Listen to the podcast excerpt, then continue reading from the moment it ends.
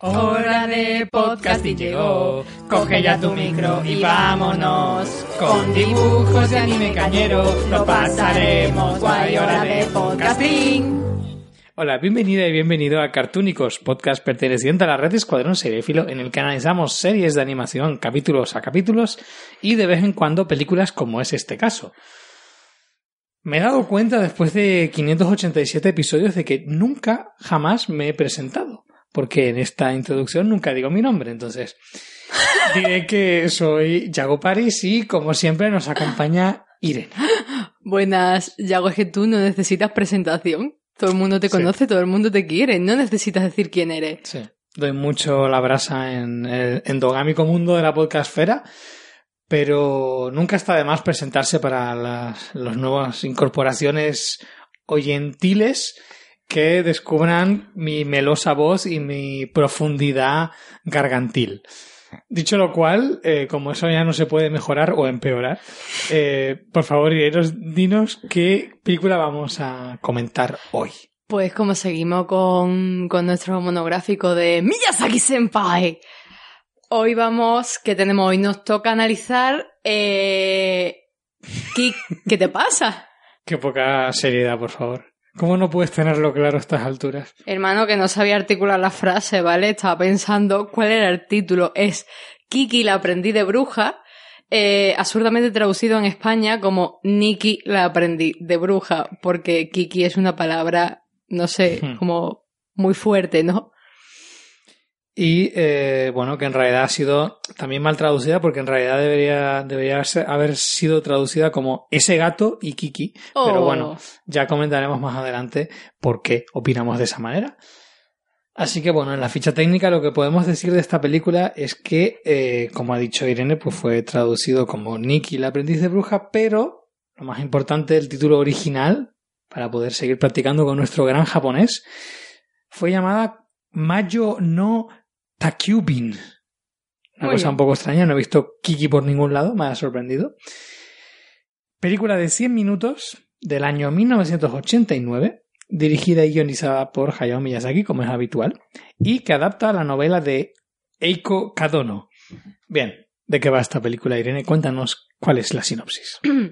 Pues trata de Kiki, que es una niña que tiene 13 años y tiene el deseo de ser bruja. Entonces, según la tradición, eh, a esa edad, pues las aprendices de brujas deben abandonar su hogar e ir a otro lugar, pues para aprender su oficio. Entonces, eh, Kiki se marcha con Gigi, que es su carismático gato, y se embarca, pues, pues en, la aventura de eh, meterse a vivir en un pueblo nuevo y aprender a ser bruja. Y lo he dicho todo como un poco de forma reiterativa, pero no pasa nada, me perdonáis. Yo creo que las primeras impresiones de esta película se resumen en ese gato. ¡Eh, gato, tío! ¡Gato, gato!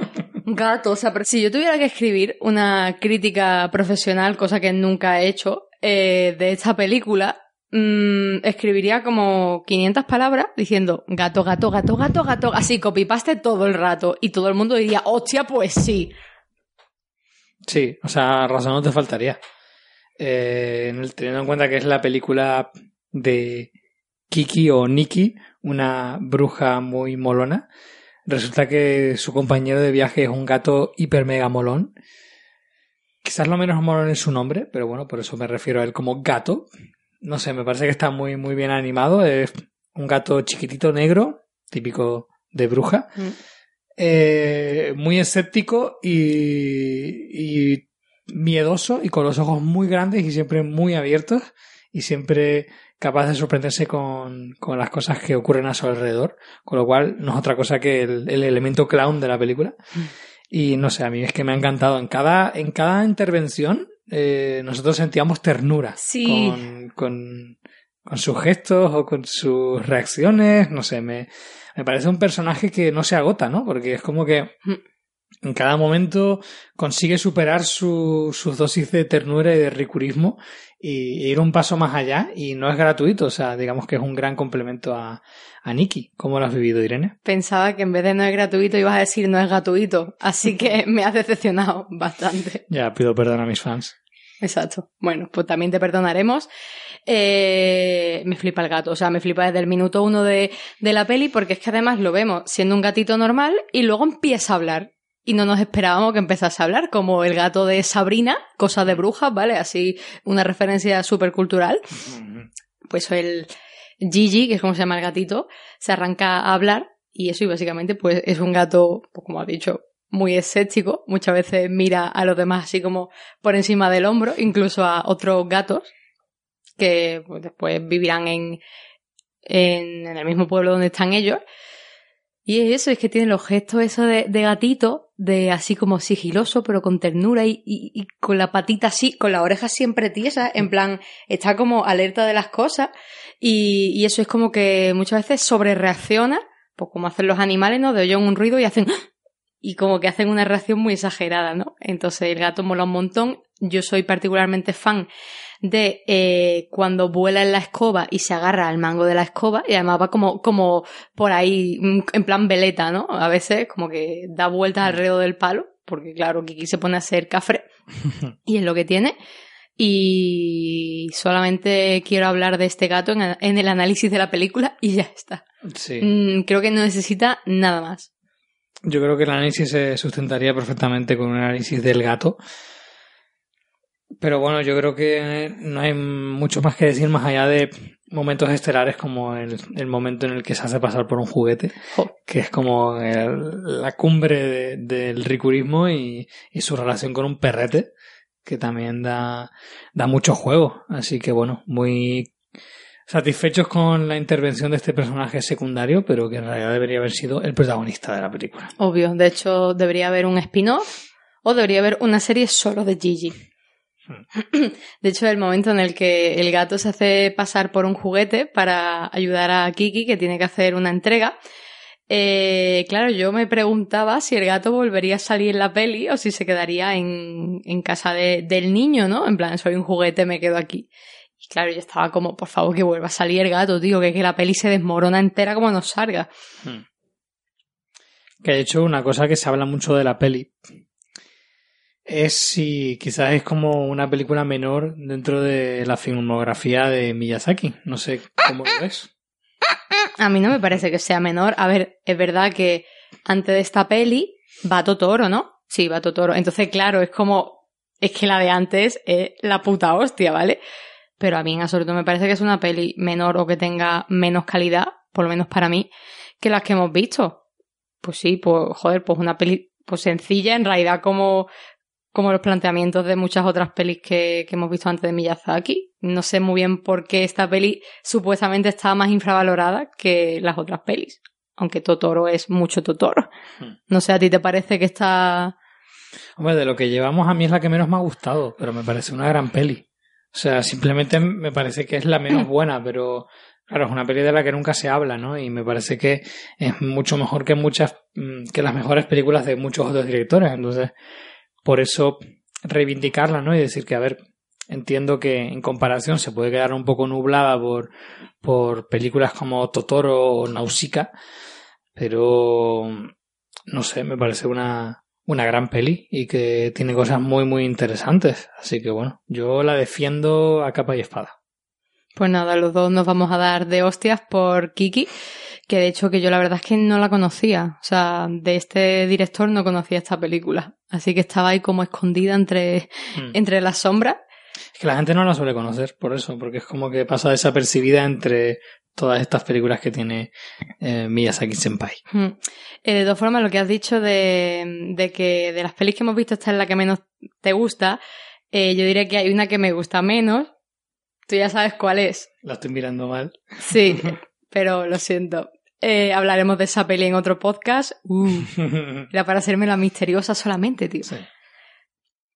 Y pues no sé, mm, más cositas de Kiki. Eh, me mola el rollo de que es una peli de una niña, en realidad muy pequeña, que se tiene que lanzar al mundo y es como tiene que encontrar su sitio, tiene que encontrar su vocación y es como que además está ella sola, ¿no? Porque pues eso, por la tradición, a esa edad las niñas que son aprendices de brujas se tienen que, ir de su casa, en plan, como los entrenadores Pokémon con 10 años, otra súper referencia cultural. Y, eso, entonces está esta niña eh, ahí intentando aprender cuál es su camino brujil y en un pueblo donde no conoce a nadie, ¿no? Que luego la gente del pueblo resulta ser apañada.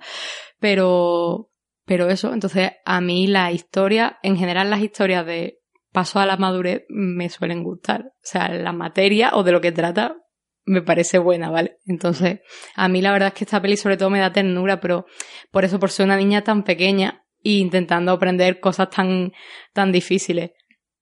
O sea, de, no de magia, sino de cosas de la vida. Yo creo que esta película se podría proyectar en todas las escuelas de negocio como Kiki la emprendedora. Sí, ¿no? Como tiene que salir de su casa y montar su negocio porque digamos que no solo tiene que aprender magia, sino que tiene que ver sacarle una rentabilidad económica. Entonces decide que la mejor forma es eh, crear una empresa de, de envíos, ¿no? O sea, estamos entre, entre el pre-FedEx o el pre-Segur en, Ah. en nuestro, aunque bueno, supongo que son empresas que se crearon antes que esta peli, pero da igual, no pienso dejar que la realidad desmonte mi teoría. Y bueno, sí que es verdad que podría ser un poco un discurso neoliberalista, pero hombre, la película al final evoluciona hacia otros lugares un poco más claramente humanistas y más un poco la, esta sensación de, bueno, necesito trabajar porque todos tenemos que trabajar y, y buscaré la manera de sentirme más cómoda en este mundo, no tanto en el sentido de hacerse rica y de ganar mucho dinero, sino- Pero sí que es verdad que al principio decía, uy, a ver por dónde va a ir esta historia, porque es un poco extraño esto de convertir la magia en, en un negocio, ¿no? Pero me, me gusta, me gusta lo que, lo que hace. De hecho, me, me gusta mucho el tratamiento de, de la magia, sobre todo en la parte final de la película. Creo que es una cosa muy interesante, que no desvelaremos exactamente qué es lo que ocurre, pero se traza un paralelismo muy interesante entre la magia y el arte. Y cómo al final las dos cosas son un estado de ánimo y la necesidad de tener una estabilidad interior o una conexión con, con tu subconsciente para poder desarrollarla. O sea, que la magia no es simplemente un talento innato, sino que, que puede ir y ve- y venir y que, y que depende de tu, de tu capacidad para, para estar bien contigo mismo. O sea, que tú no puedes tener magia si tú no estás bien contigo mismo. Mm. Y eso me pareció muy, muy interesante. Muy beautiful.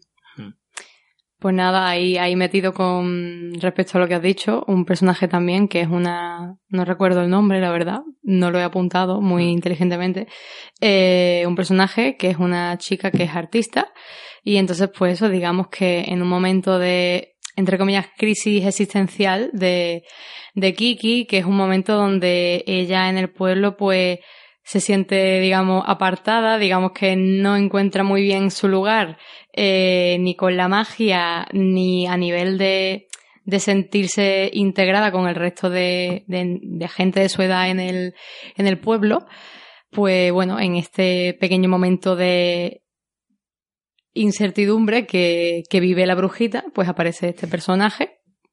Y eso digamos que le ayuda un poco a encontrar, pues, de nuevo su lugar o su inspiración interna y, como tú dices, a volver a estar bien consigo mismo y otra vez, pues, la magia o el arte, pues, vuelve a fluir. Entonces, Mm. Sí, una metáfora, la verdad es que bastante, bastante molona. Y bueno, yo creo que hay dos relaciones aquí bastante interesantes.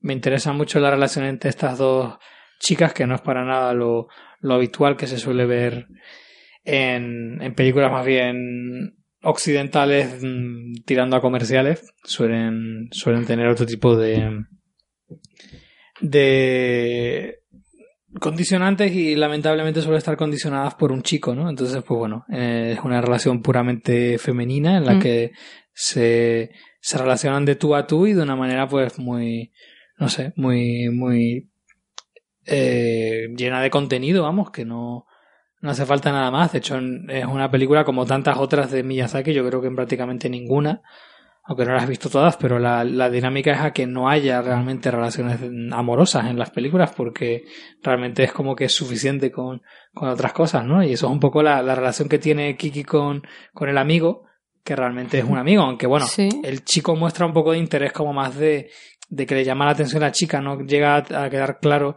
si es una especie como de flechazo o si simplemente le llama mucho la atención por el hecho de ser una bruja. Mm. Pero sí que es verdad que por parte de ella no hay ningún tipo de interés. Y, y es, más, es pura amistad. Entonces me parece también interesante la relación que Mm. se establece entre ellos dos. Eh, yo te iba a decir que mm, yo creo que el niño está mucho más interesado en Kiki que ella en el chaval, también porque está empanado perdido. Sinceramente, un personaje bastante tonto, lo siento. Eh, pero yo creo que al niño también le fascina Kiki, porque al niño, por supuesto, le fascinan todos los cacharros voladores. Ha tardado en salir el tema, ¿vale? Entonces ve a Kiki que puede volar en una escoba. El niño tiene como una especie de bicicleta mágica con hélices, muy de Art Attack, ¿vale? Entonces funciona así, así. Y, y, eso, entonces yo creo que parte de la fascinación que siente por Kiki es porque es una bruja y también eso la ve un poco diferente porque lleva una indumentaria también distinta. De hecho, muchas veces eh, en la, bueno, muchas veces, alguna vez en la peli se hace hincapié en que incluso externamente Kiki se siente diferenciado, diferenciada de, de, los demás, porque en algunos momentos también dice que le gustaría llevar un vestido y no una túnica de bruja. Esto, por supuesto, no es cuestión de estilismo, sino es una cosa de yo también quiero, mm, pues, como integrarme con, con los demás, ¿no? Y eso, entonces yo creo que Kiki, en general, incluso desde el aspecto externo, pues le llamaba la atención a este chaval, pero bueno, pues, pues eso se queda en, en una cosa de amistad. No, no hay ningún tipo de, de trama amorosa en realidad. Y bueno, también da pie a una de las escenas de acción más potentes de la película, que es la que tiene que ver con el Zeppelin. Irene arruga la nariz porque todo lo que tenga que ver con cacharros que vuelan. No, pesado, tío. que no, que no es por eso.